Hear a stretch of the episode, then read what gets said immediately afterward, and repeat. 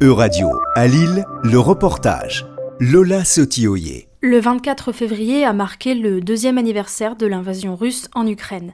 Depuis décembre, l'offensive se durcit dans l'est du pays. Depuis le début de l'invasion, la ville de Lille est mobilisée et rappelle son engagement notamment aux côtés de sa ville jumelle, Kharkiv.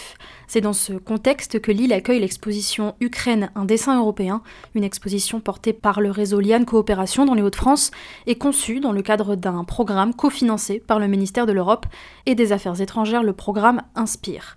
Alexandra Mahé est la directrice des relations et solidarité internationale de la ville de Lille. La ville de Lille a souhaité euh, vraiment commémorer à la fois avec cette exposition et un rassemblement euh, sur le pont de Kharkiv parce qu'il nous semble important de garder euh, euh, l'opinion publique euh, sensibilisée sur cette guerre qui est quand même aux, portes de l'Europe. Avec cette exposition, c'est la culture ukrainienne qui est mise à l'honneur ainsi que son histoire, le conflit évidemment, et tout l'élan de solidarité qui s'est construit autour. La ville de Lille est jumelée depuis 1978 avec Kharkiv, qui est la deuxième ville ukrainienne. Faire de la coopération euh, avec une ville ukrainienne, c'est aussi parler interculturalité. L'un des objectifs euh, tristes de cette guerre, c'est d'annihiler toute forme de culture ukrainienne.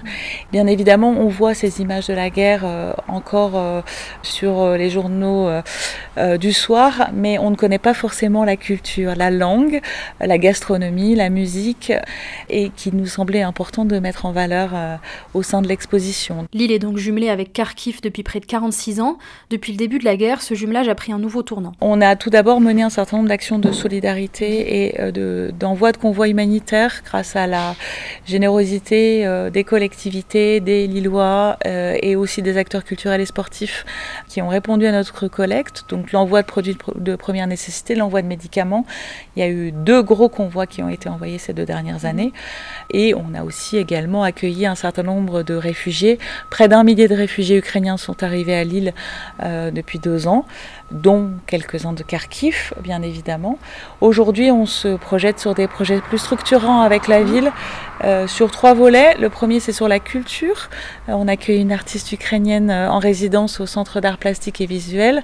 On travaille aussi sur l'accueil de jeunes sportifs ukrainiens qui vont venir avoir un peu de répit et s'entraîner au printemps avec des clubs sportifs lillois. Le troisième champ sur lequel on travaille, c'est la reconstruction. Il y a des entreprises euh, lilloises et métropolitaines qui peuvent aller investir mm. euh, sur la reconstruction des équipements, des réseaux euh, et faire aussi également de l'envoi de faire du transfert de pratiques à destination des, des fonctionnaires de la ville de Kharkiv. L'exposition est visible gratuitement à Lille jusqu'au 7 mars à la bibliothèque Jean Lévy. C'était un reportage de radio à Lille. À retrouver sur euradio.fr.